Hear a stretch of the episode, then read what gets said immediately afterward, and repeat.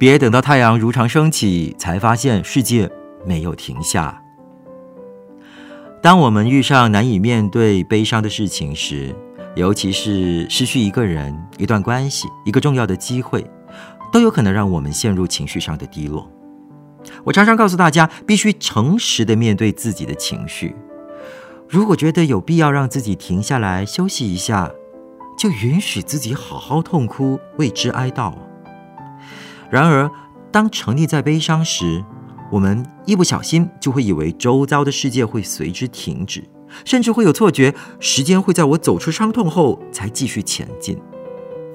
即便处在悲伤的情绪里，我们也要意识到。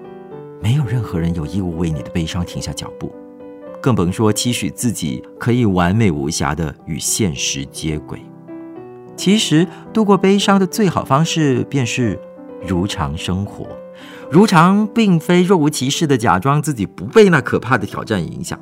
而是让日常作息如常运作。日常的作息可以帮助自己走出低落的情绪，因为那是巨变中一直保持不变的规律允许自己情绪低落，不是一种惩罚自己的借口。无论事情的发生是否因为自己的错误而产生，用停留在负面情绪的方式来惩罚自己，就会同时让自己的生活停下来。